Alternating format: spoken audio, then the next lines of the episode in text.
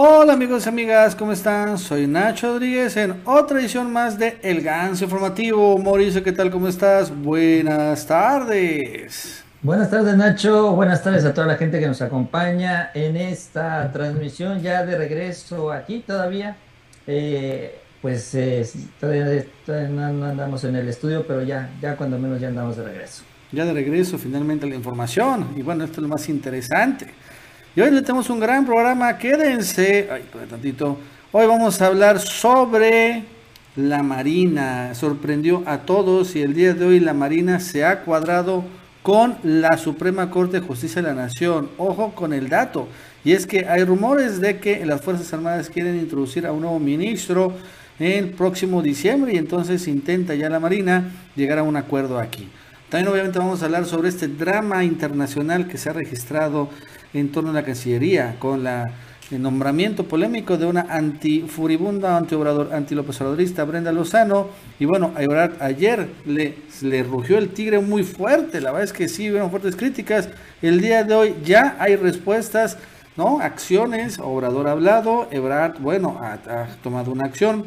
Y bueno, lo cierto es que ha sido importante. Vamos a ver, por cierto, cómo en medio de todo esto, Marcelo Ebrard eh, lanza un plan para ayudar a afganos, en particular a afganas, a venirse a refugiar a México. Ojo con el dato. Por cierto, hoy López Obrador eh, sorprendió y regañó, tototeó a Gerardo Esquivel, subgobernador del Banco de México, propuesto por la 4T, el ex alumno de Carlos Ursúa, un gran traidor. Hoy Obrador, la verdad es que se le dio muy fuerte.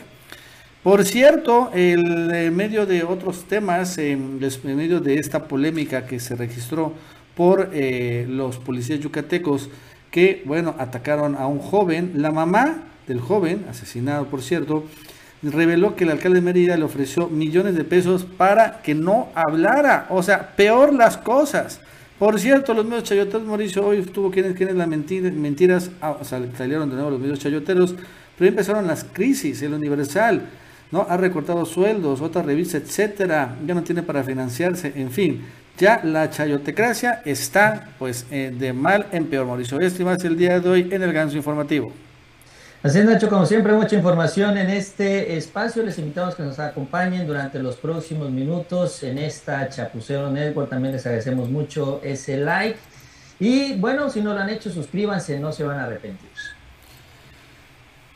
Hoy vamos a arrancar con el tema, como es los, los chayoteros, ¿no? La verdad es que es un buen tema, tiene rato que no tocamos. Y fíjate que hace unos, ayer empecé a trascender una nota este, muy buena de cómo, pues a pesar de, de que ciertamente, ¿no? Todos los días hay nado sincronizado de toda esta runfla de chayoteros, lo cierto es que cada vez es eh, más difícil sostenerse sin el chayote. Y mira, esta es una nota que ayer empezó a trascender. Voy a poner un ratito. ¿No? El Universal se desmorona. Denuncian recortes a salarios de trabajadores. Ojo con el dato. En los últimos días se han podido verse en las redes sociales publicaciones de usuarios que denuncian el recorte salarial a empleados del Universal. Esto ya habría ocurrido en, en abril de 2020, cuando en aquel momento la jornada señaló esto.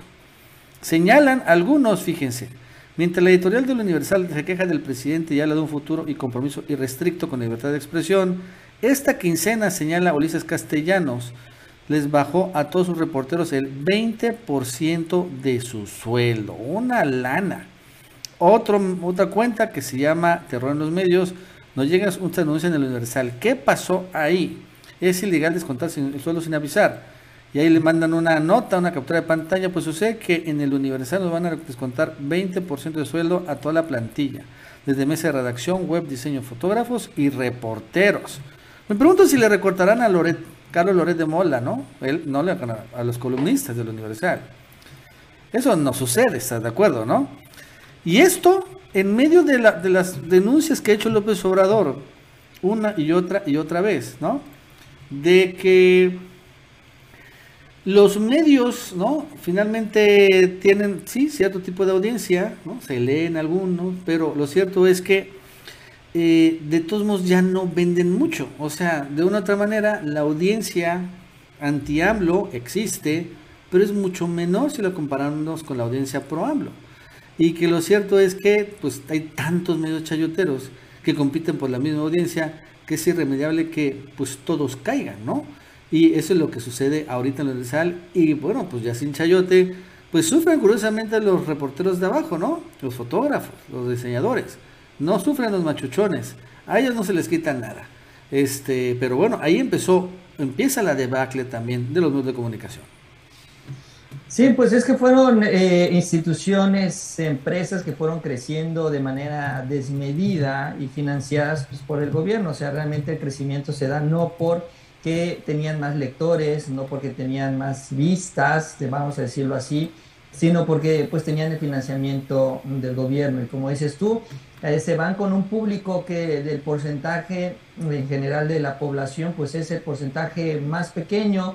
En lugar de ellos de buscar audiencia, la audiencia lo que te trae son patrocinadores y eso pues se convierte en tu negocio, pues ellos se dedicaron nada más a cultivar la relación con el poder. Se terminan ya los frutos de esta relación, que es el gran chayote que ellos recibían y ahora pues eh, empiezan entonces, tienen que tomar estos ajustes. O sea, ellos tuvieron un crecimiento que no correspondía al mercado, ¿no? A su mercado, a su audiencia. Y ahora que ya no tienen estos privilegios, pues tienen que ajustarse al tamaño de su audiencia.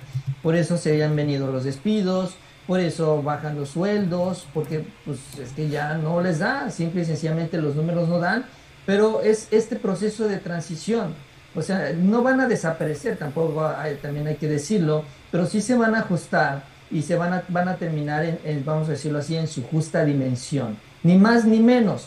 Y si ellos quieren crecer, pues tendrán que convencer a la audiencia de que tienen buena información y para hacerlo tendrán que dejar de proteger y cuidar los intereses de unos cuantos y comprometerse más justamente con su audiencia, ese es el gran reclamo hacia ellos.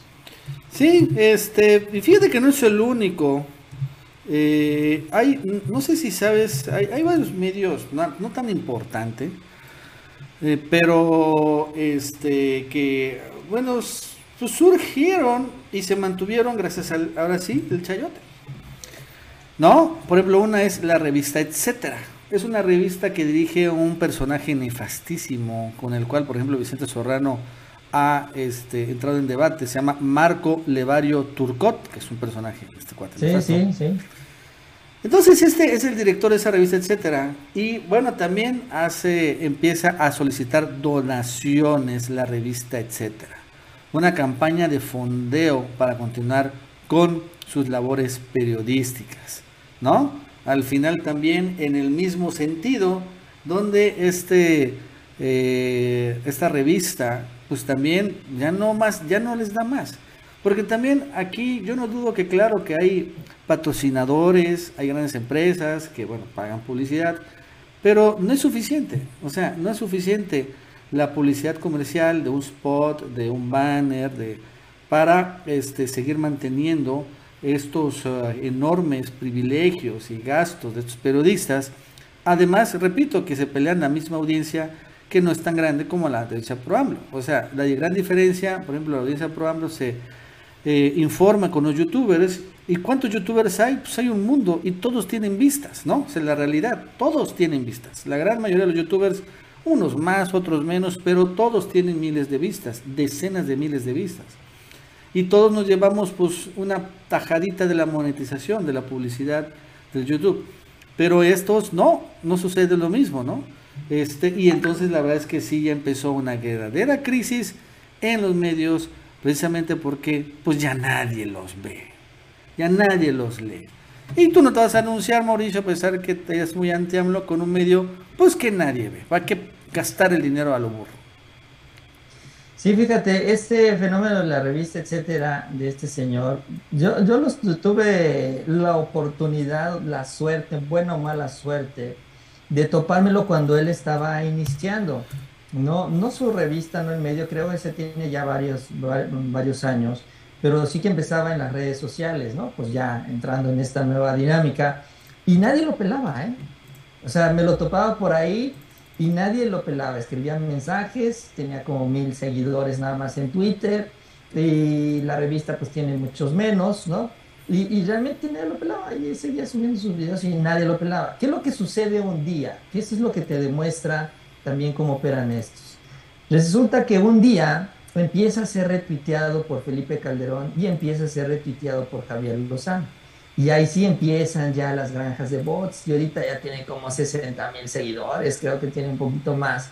Obviamente esto no se refleja en otras redes sociales porque sus videos pues nadie los ve, pero eh, pues ya tiene este tipo de interacciones. Y entonces ahí es donde te das cuenta que ya lo meten a la bolsa, o sea, ya es parte del paquete de chayoteros.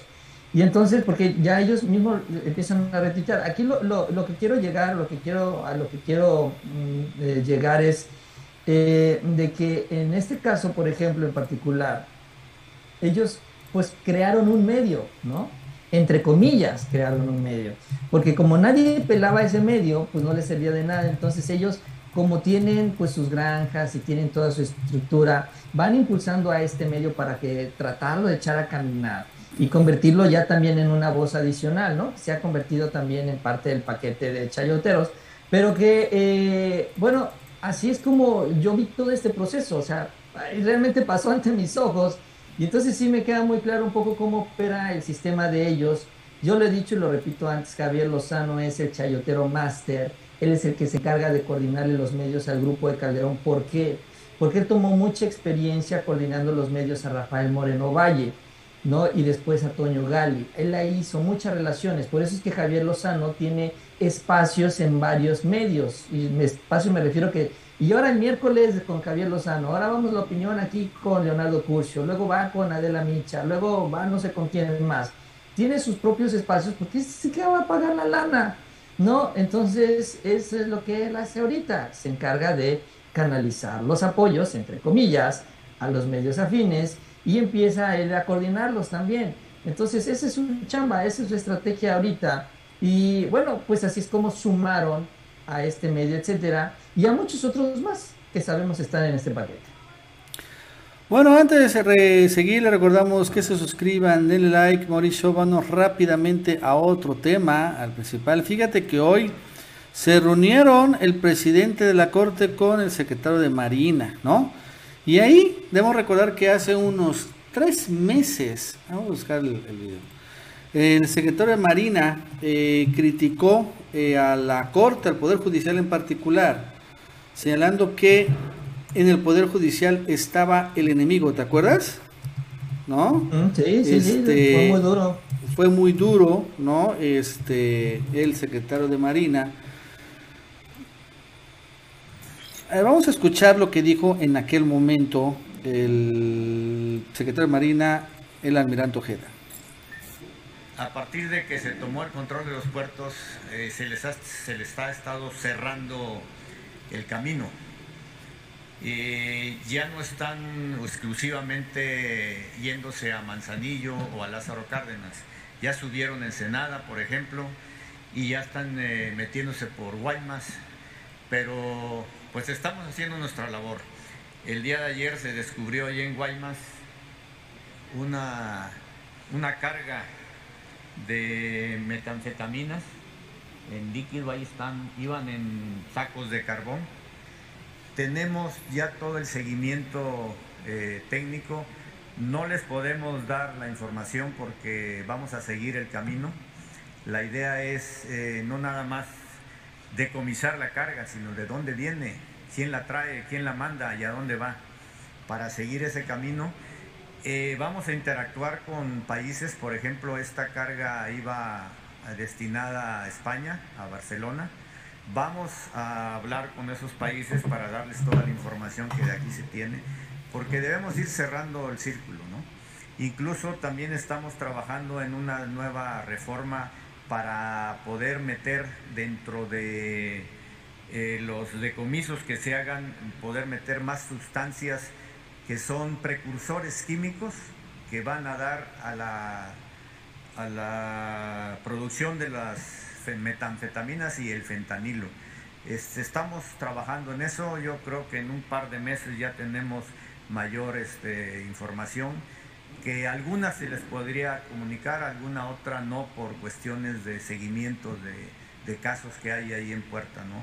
Entiendan que esto es una pues una situación que hay que hacerla paso a paso y bien fiscalizada y bien judicializada, porque si no, pues las ayudas, que no tenemos muchas de jueces y ministerios públicos, tenemos que cerrar bien el círculo, porque si no se nos van. Hay muchos casos que hasta pena nos dan que, que actúen de esa manera, te parece ser que el enemigo lo tenemos en el Poder Judicial, ¿no? Y tenemos que cerrar bien ese círculo para poder llegar a cabo a la detención. Tenemos varios casos, pero los tenemos que hacer muy bien hechos. El enemigo en el poder judicial, ¿no? Muy duro en aquel momento. Hace tres meses, eso fue en mayo. ¿Y qué pasó? Hoy se reunieron eh, en un evento de la corte el secretario de Marina con este con Arturo Saldívar y ahí pide perdón. La es que es increíble escuchar esto. El secretario de Marina son estas declaraciones. Vamos a escucharlo. Y por último, quiero dejar en claro que mis declaraciones de hace algunos días, en donde dije que parece ser que tenemos el enemigo en casa, quiero pedir una disculpa pública a quien se lo merezca, porque hay buenos jueces, hay buenos ministerios públicos, hay buena justicia social, pero también tenemos ciertos eh, problemas dentro de ese ramo. Por eso me atrevo a pedir, repito, una disculpa pública a quien se lo merezca, porque creo que es necesario que a través de esta plática que vamos a tener, logremos entendernos, mutuamente y sobre todo logremos aterrizar lo que andamos buscando que es la justicia para todos nuestros conciudadanos. Y bueno, le responde Arturo Saldívar, ¿no? Esto acaba de ser. Eh, pues señalando que no están enfrentados ninguno, ni el Poder Judicial con la Marina. Vamos a escuchar. Las diferentes autoridades e instituciones del Estado mexicano no estamos enfrentadas. Tenemos la misma finalidad, estamos del mismo lado, tenemos funciones y responsabilidades distintas, pero no contrapuestas. Mediante el diálogo constructivo y la confianza que hemos venido consolidando no solo a nivel institucional, sino a nivel personal, nos va a permitir, no tengo duda de ello, avanzar hacia un país más justo, más libre, en paz y en concordia. No importa lo grande que sean los desafíos, si todas las instituciones, si todas las mexicanas y los mexicanos actuamos con unidad, en concordia y con diálogo, no hay nada ni nadie que nos pueda vencer. Muchas gracias. ¿Cómo la ves, Mauricio? ¿No? La verdad es que sí sorprendió. Bueno, de entrada fue un evento entre la Marina y el Poder Judicial. O sea, entre ellos dos nada más fue. Ojo con el dato, eso sí me ha sorprendido mucho. Sí, yo creo que fue una reacción, ¿no? A lo que vimos en primera instancia, al reclamo que hace el titular de la Marina, a Rafael Ojeda, porque sí fue muy directo. La verdad es que en el tema de los jueces todavía es un asunto que está pendiente para no solo para la Marina, sino para todo México en general. Lo decía el presidente, ha sacado ya, sacó ya dos, tres veces una encuesta en donde aparecen los jueces como la segunda institución, ¿no? Vamos a decirlo así, más corrupta de acuerdo a los mexicanos. Primero son las policías de tránsito y después de los policías de tránsito son los jueces. Así de mal está la situación en la justicia de nuestro país es algo que se tiene que corregir, que obviamente los grandes poderes machuchones no quieren que se toque, que se mueva, porque ellos tienen mucha influencia ahí. Pero bueno, en estos grupos de afectados, además de los mexicanos, está pues la Marina, que además arriesgan la vida para detener a estas personas y pues los jueces los terminan dejando libres. Incluso el presidente también hizo un reclamo hace un par de días, aunque vamos a hablar de esto más adelante, sobre este joven de Mérida, acusando que el juez por un, detalle deja libres a los policías que fueron señalados, acusados por estos lamentables hechos.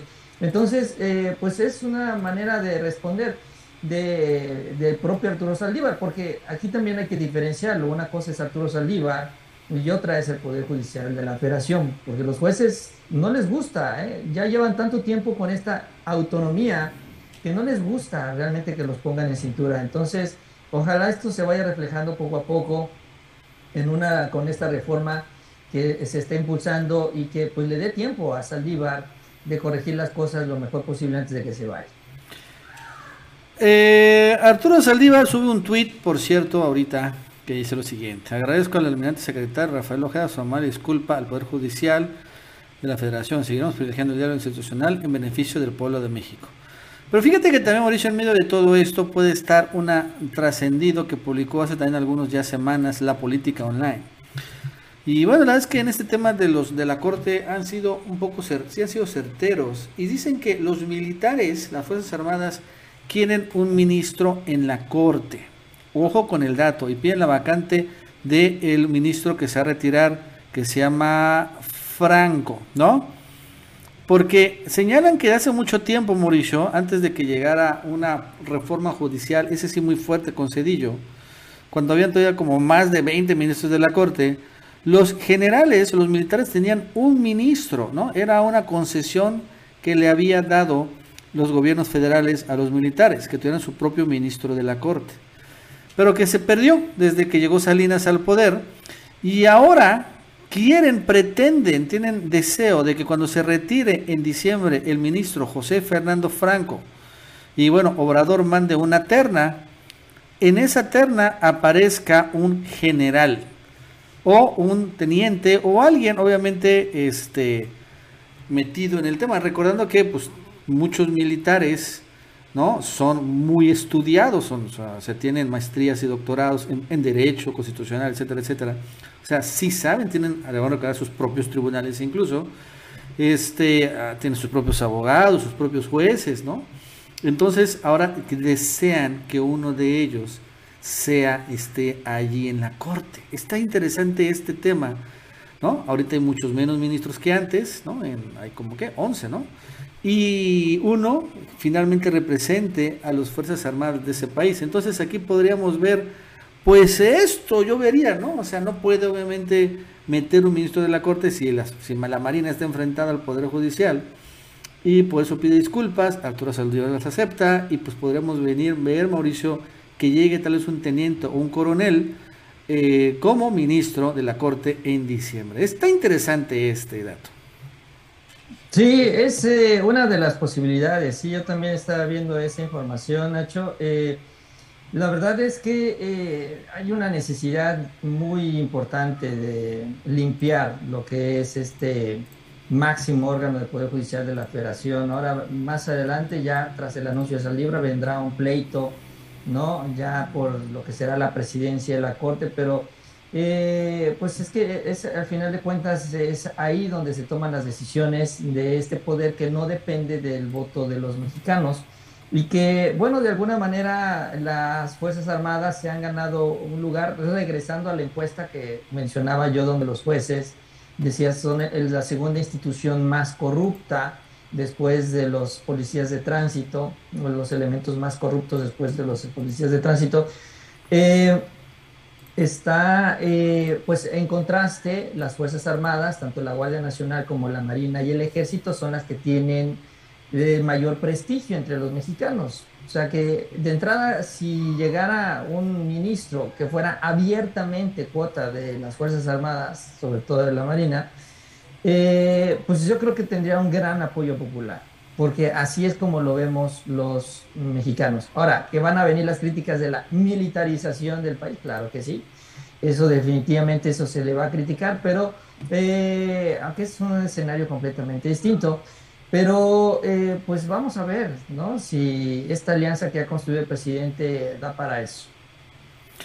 Bueno, antes de seguir le recordamos que se suscriban, den like y bueno, Mauricio, vámonos a otro tema, este, el tema de Brenda Lozano, la recién nombrada agregada cultural en España, una furibunda anti-López Obradorista, vaya que ha generado unos comentarios fuertes en redes sociales.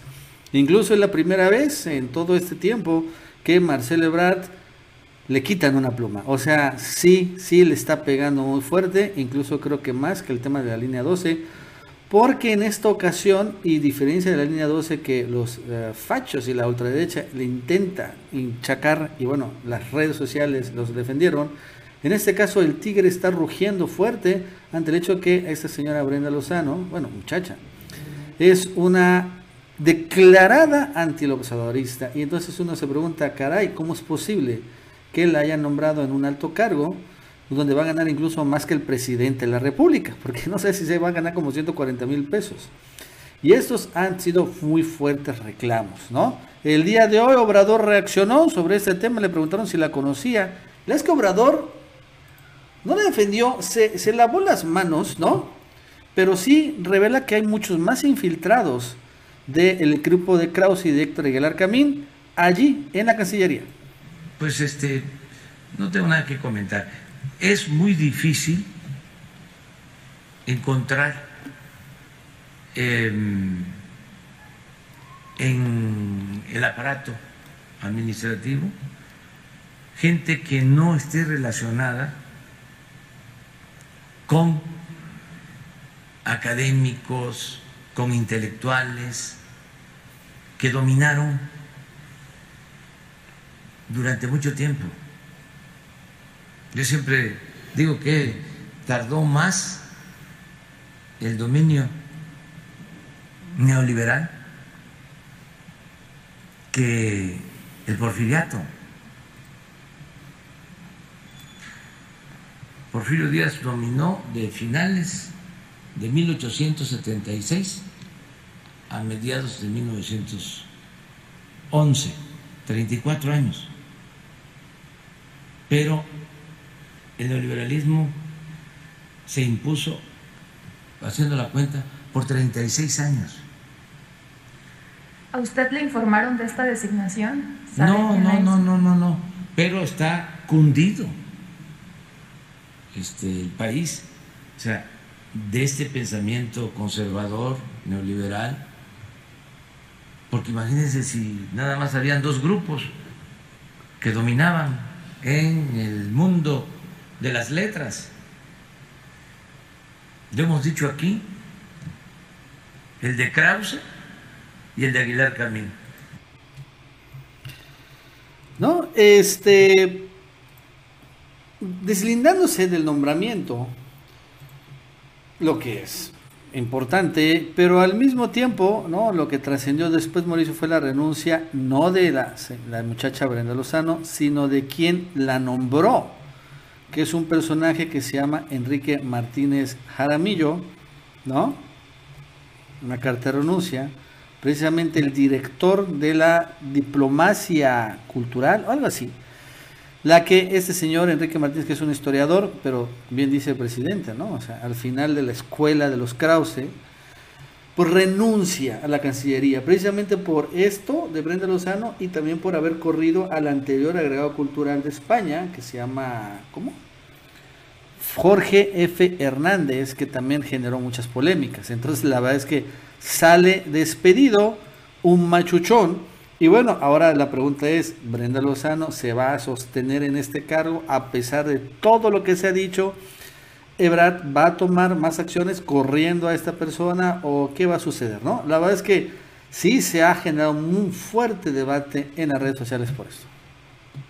Sí, se viralizó el día de ayer, incluso en la carta de renuncia de este señor Márquez, él se queja de una gran campaña en las redes sociales de distorsionar la información, aunque no se distorsiona nada, realmente lo que salió en las redes fue lo que escribió Brenda Lozano, las críticas, las burlas al presidente, las críticas a el propio Marcelo Ebrard y ahora en el, periodo de la cuarta transformación, ahora el colmo es que a pesar de todas estas críticas, también haya sido, pues haya, pues haya sido tan cínica para tomar un cargo en ese mismo gobierno que tanto criticó, ¿no? O sea, de plano.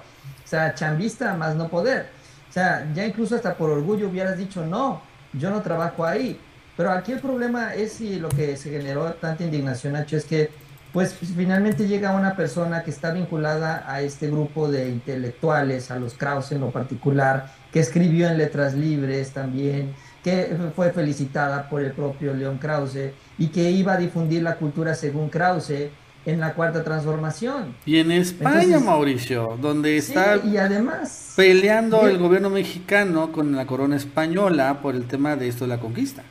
Sí, además, o sea, incluyendo todo eso, básicamente iba a llegar allá a tirarse al suelo, ¿no? pues en contraste a lo que está haciendo el presidente de pararse de frente a los españoles. Entonces, eh, pues es que si, si queríamos algo así, hubiéramos votado por el PRI o por el PAN o por el PRD en el 2018. O sea, si queríamos estos funcionarios, pues ahí estuvo la opción y la gran mayoría decidió que fueran otro tipo de personas. Por eso también la molestia, la indignación en contra de esta designación y que le cayó, pues, obviamente al responsable, a Marcelo Ebrard. Entonces, eh, pues yo creo que aquí también, Nacho, este, este tipo de designaciones no llegan al escritorio del presidente. O sea, son tantos cargos que no pasan, no todos los autoriza él. Y bueno, cuando menos cuando ya se hacen públicos y visibles, ahí sí ya pues viene la decisión presidencial, que esa también es la que hay que tomar en cuenta. Y fíjate que también hoy, Mauricio, bueno, eh, Orador hablando de infiltrados, también de todos modos eh, ha revelado que ya ni los infiltrados están tan corruptas algunas instituciones neoliberales que acaban corrompiendo a gente de la 4T. Una de ellas es el Banco de México. Y el presidente hizo una muy fuerte regañiza a Gerardo Esquivel, su gobernador del Banco de México, que arrancó como subsecretario de Hacienda con él y que supuestamente es pro 4T, porque llegando al Banco de México se volvió ultra tecnócrata neoliberal. O sea, una fuerte, un fuerte regaño que la verdad es que dolió horrible. Vamos a escuchar. Sí, llegan 12 mil millones de dólares más al Banco de México. Y resulta que esos 12 mil millones de dólares se van a colocar en el mercado financiero y vamos a recibir 1% por el manejo de ese dinero. Y el gobierno de México, la hacienda pública, tiene que pagar intereses por su deuda del 4%. ¿Por qué no se utiliza ese dinero para pagar deuda? Y nos ahorramos intereses. Estaba yo viendo a Gerardo Esquivel, que ya se volvió este, ultra tecnócrata, diciendo, no se puede lo que plantea el presidente, no se puede porque no se quiere, porque, con todo respeto, son muy cuadrados. Ah, que se utilice ese dinero para pagar deuda. Ah, se va a hacer el planteamiento formal al Banco de México para que se beneficie la hacienda pública, se beneficie el pueblo.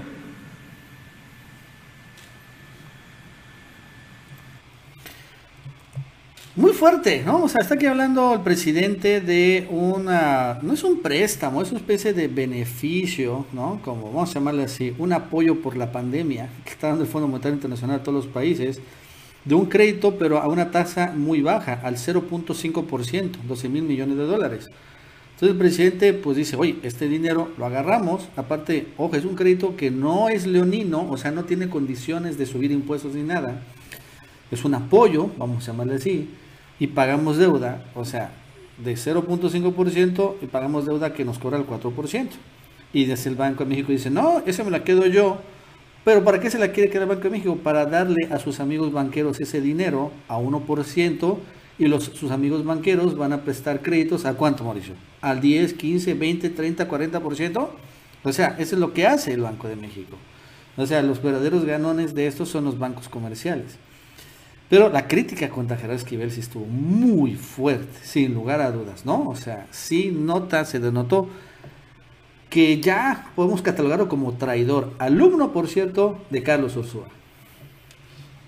Sí, fue muy duro, ¿no? Y es que Gerardo Esquivel lo primero que hizo fue, eh, pues, eh, rebotar, ¿no? Parar en seco esta idea del presidente, eh, no, no siquiera, ni siquiera buscar alguna opción, alguna manera de resolver el rompecabezas, simple y sencillamente dijo, no, no se puede, no la vamos a tocar, no lo vamos a mover y sobre todo ahora que el presidente pues hace este planteamiento, pues el voto de ellos también es importante, o sea, él es un sub, como se le llama, subgobernador y fue impulsada por la cuarta transformación, incluso recuerdo cuando el presidente también habló del propio Gerardo Esquivel, incluso le reconocía una serie de aptitudes también en el ámbito o en la parte social, porque aquí lo, importante es que lleguen personas que tengan los conocimientos técnicos, pero que tengan la visión social o la economía moral, como la dice el presidente López Obrador. Entonces, eh, pues sí, yo creo que él siente una gran traición en lugar de tener un aliado ahí que le ayude a aterrizar, porque lo que tiene el presidente es una visión. O sea, el presidente es visionario, el presidente ve hacia el futuro. Y obviamente eso lo tienes que ir aterrizando y para eso sirven los técnicos. Entonces, lo que está buscando el presidente es cómo aterrizar, ¿no? Cómo resolver este problema y Gerardo Esquivel dice, no, pues no hay solución, ahí se acabó y ahí nos vemos. Y por eso la molestia del presidente, porque vas a ver que van a encontrar una solución. La va a encontrar Arturo Herrera porque obviamente el actual gobernador no la va a buscar, pero Arturo Herrera la va a, la va a encontrar y cuando se aplique esto, ahí se va a tener que, pues, tener que, pues, tragar sus palabras el propio Esquivel, después además del duro reclamo el día de hoy. Sí, fue muy fuerte, la verdad es que otra es la sombra de las traiciones, ¿no? Este, o sea, también pues, el caso de Brad, no quiero decir que él es un traidor, o sea, todavía, ¿no? Eh, no es así, pero, o sea, de todos modos, ¿no? Este tufo de infiltrados, de tecnócratas, de liberales, sigue ahí, ¿no? En la 4T, en el gobierno. Todavía la limpia no ha terminado y al contrario, se nota que sigue hay inercias muy fuertes que acaban después corrompiendo a los mejores o los que deberían ser los mejores, ¿no? Y que bueno, pues los acaban convirtiendo siendo neoliberales y eh, este, caen en la seducción del poder, de los privilegios. En fin. Bueno, antes de ir, le recordamos que se suscriban, denle like, Mauricio, en otro tema muy importante. Fíjate que ya estamos comentando eh, el tema del caso Yucatán. Como en este caso, eh, de este joven, ¿no? Eh, detenido por policías municipales y después ah, se fue, eh, le abusaron sus derechos humanos y después acabó asesinado, destapó una cloaca en Yucatán, de esta brutalidad policíaca. Y que, bueno, se metió el gobierno federal, principalmente López Obrador, y el día de ayer hasta la fiscalía ya abrió una carpeta de investigación, la Secretaría de Gobernación también, y van, no solo, dice Obrador, no solo van por los policías municipales, ojo, van por sus cómplices, los que han intentado encubrir el caso. Eso lo he insistido una y otra vez. No solo los policías municipales que protagonizaron esto, sino los que han intentado desaparecer las pruebas y defenderlos a ellos. Y uno de estos particulares es, bueno, el juez que liberó a los policías por un tecnicismo idiota y después el alcalde de Mérida del PAN y hasta el gobernador de Yucatán del PAN. El día de ayer, sin embargo, las cosas se pusieron más interesantes porque la madre del joven Eduardo Ravelo denunció que el alcalde de Mérida, el panista Renán Barrera, le ofreció dos millones y medio, ojo, para quedarse callada. ¿Cómo la ves? Este personaje panista le mandó con sus abogados dos veces el ofrecimiento este económico para que ya no dijera nada. Este, porque él, el alcalde, por cierto, salió a defender a los policías. Este señor, el alcalde de Mérida, que debería renunciar también, o debería ser también detenido, porque es el principal encubridor de este caso, señaló que el joven fue el que se portó mal, que los policías se portaron bien, que incluso no había, hay videos que demuestran cómo el joven fue el que atacó y los policías no hicieron absolutamente nada. y que todo esto es una creación, un invento de tanto el joven que todavía seguía vivo como de su mamá, de su madre. Y ahora nos enteramos de esto, por cierto lo dijo en Milenio, es peor. Eh, pero ¿cómo la ves? Una pudrición total en el Estado que presume ser con más seguridad, pues ya vemos por qué. Porque tiene ese tipo de actos autoritarios y fascistoides que, bueno, la verdad es que tienen, se notan, ¿no? Aterrados a la población de Yucatán.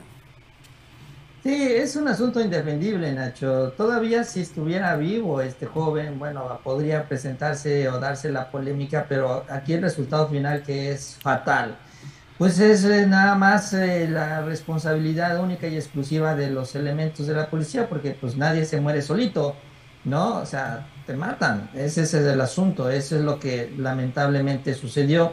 Y aquí el PAN lo que ha hecho también y lo que hizo durante el gobierno de Felipe Calderón, o sea, comportándose exactamente de la misma manera, responsabilizando al ciudadano, yéndose en contra de la gente, no tomando ellos la responsabilidad sobre todo la búsqueda de una solución y dar con los responsables. Critican al presidente, ay, es que el presidente anda encubriendo a medio mundo, es que el presidente no se hace, dicen, dice Felipe Calderón y dicen los panistas, es que el presidente no se hace responsable, siempre culpa a los demás.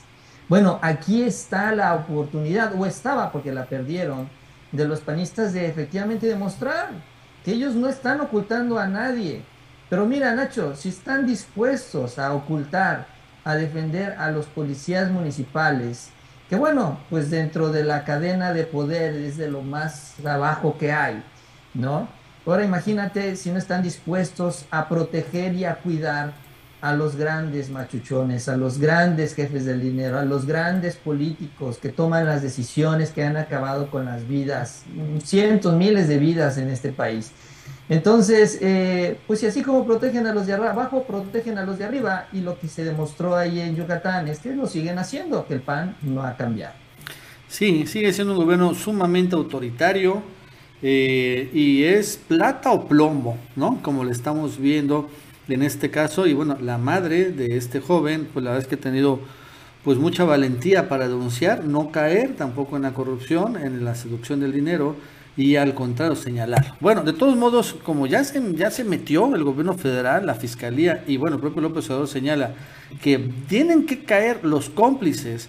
Ya el propio Renan Barrera, el alcalde de Mérida, el día, el día de ayer saca una carta dirigida al presidente, al fiscal, a, la, a Sánchez Cordero y Alejandro Encinas, en donde se pone a su disposición, o sea, ya deja de defender a los policías, ¿no? El, lo, lo indefendible, porque hace unas tres, cuatro días los defendió con todos y señala que, bueno, pues van a, va a estar a su disposición, ¿no? En la investigación que van a empezar. Pero es terrible, o sea, de todos modos, o sea, esta cloaca que se ha destapado en Yucatán, el gobierno panista, donde, bueno, presumen mucho su seguridad, pero pues ya vemos que cómo la consiguen, ¿no? A través de una masiva violación de derechos humanos de los ciudadanos yucatecos, pero en particular de los que no son yucatecos hay una tremenda xenofobia. Este joven lo agarraron porque era veracruzano, ¿no? Eso fue lo que detonó también todo esto. Si hubiera sido yucateco, pues igual y no le hubieran hecho tanto. Pero eso es lo que pasa también ahí, ¿no? Hay un elemento aquí de xenofobia, de racismo, de discriminación. Este, como si fuera Trump, ¿no? O sea, aquí tenemos a los trumpistas, pero en México, allá en Yucatán, ¿no? Si eres de otro estado, y te agarra la policía, te la hace de jamón, casi casi te corren y ya ven cómo se acaba. Bueno, antes de seguir les recordamos que se suscriban, denle like Mauricio y ya para terminar, fíjate que bueno, en medio del escándalo de lo de Brenda Lozano, hoy Ebrard de todos modos lanza algo este muy interesante, ¿no? Finalmente haciendo su chamba. Les informo que con la activa participación de Guillermo Puente Dórica, embajador de México en Irán, hemos iniciado el procesamiento de las primeras solicitudes de refugio de ciudadanos afganos, especialmente mujeres y niñas que lo han así solicitado. O sea que al final va a empezar, ¿no? Un puente aéreo seguramente entre, no sé si Irán o Afganistán, eh, para sacar a refugiados afganos de, en particular mujeres y niñas, de este drama que se está registrando en este país de Medio Oriente después del desastre militar de Estados Unidos, y bueno, la llegada de los talibanes con, bueno, estas tremendas políticas anti, uh, anti mujeres, ¿no? Ahí sí, eh, que, que, se registran eh, y bueno, al final muchas están aterradas. Y bueno, vamos a ver ahora cómo pues el ejército, la Fuerza Aérea va seguramente a mandar aviones Hércules para rescatar a, pues sí, miles de afganos, ¿no? Que quieran, soliciten su refugio en México. Sí, el presidente y la diplomacia ¿no? internacional haciéndose presente, siendo protagonista, y es que el presidente no, no deja ir ninguna. Por ejemplo, en el tema de Haití también, eh, pues inmediatamente él organizó, dio la orden y se organizó eh, pues la llegada de, o el envío de aviones con ayuda humanitaria cuando pues apenas estaba escalando la cifra de fallecidos, iba por los 200, 300, y ahorita va por los 1400 hasta donde me quedé, pero él de, de inmediato tomó la decisión, ¿no? Y ahora lo mismo al ver lo que está sucediendo allá en Afganistán, son dramáticas las imágenes que se han estado dando a conocer de gente desesperada por salir, preocupada por su futuro, por la situación que se vive allá. Y bueno, pues entonces ante esta situación el presidente pues también eh, haciéndose presente, haciendo presente al país con, esta, con estas acciones y además cumpliendo con lo que pues ha sucedido y se ha dado siempre en muchos años de diplomacia mexicana que se olvidó también en el periodo neoliberal el asilo ¿no? A, pues a ciudadanos que lo necesiten, que tengan problemas en sus países, el asilo tanto a los políticos, tanto a gente que está envuelta en la política, como en el caso de Evo Morales, pero también a los ciudadanos, ¿no? Que pues lo que simple y sencillamente buscan donde refugiarse, como en el caso de Afganistán. Y, eh, y el presidente no lo piensa dos veces, ¿eh? y no le pasan tampoco por la mente las críticas, de la comunidad internacional, de que Estados Unidos se va a enojar o de la oposición aquí que empieza a decir todo tipo de cosas, él toma la decisión y si puede ayudar, pues también a, gente que no sean mexicanos, pues también eh, pues aprovecha para hacerlo, ¿no? Lo cual pues demuestra lo que decíamos, el contraste, ¿no? De lo que venimos hablando en el caso de los panistas de Yucatán a esto que viene haciendo el gobierno federal. Sí, y es una respuesta distinta. Este tema de la respuesta, por ejemplo, de los propios Estados Unidos a Afganistán es terrible. O sea, no han podido ni siquiera sacar a sus empleados, ciudadanos, a sus aliados, ¿no? Este, pero por ejemplo, Europa ya teme que haya un masivo eh, refugiados afganos en Europa y les quieren cerrar las puertas. México así reacciona de esta manera. Por ejemplo, Rusia les quiere abrir el diálogo con los talibanes, quieren esperar a ver si se van, van a hacer, van a tener a intentar tejer acuerdos para ver si reconocen o no. China ya ha mandado también ayuda. Digo, esto lo digo porque la verdad es que también la respuesta entre los o la OTAN, ¿no? Los Estados Unidos y la OTAN ha sido y Europa completamente distinta. Eh, y bueno, mientras México pues ya abre este este puente aéreo, ¿no? Yo creo que de todos modos, no sé cuántos afganos quieran venir a México, no, no saben ni siquiera el leer el idioma, pero bueno, de todos modos es interesante. Bueno amigos y amigas, eso es todo por el día de hoy. Gracias por seguirnos en la tradición más de El Ganso Informativo. Así es, gracias por acompañarnos ya en este espacio, ya de regreso aquí, ahora sí. Y bueno, antes de irse, si no lo han hecho, les agradecemos mucho ese like, ese like nos ayuda en estas redes sociales. También les invitamos que se suscriban a este canal, a esta Chapucero Network, donde tenemos información todos los días. Y que tengan un buen día y nos vemos mañana.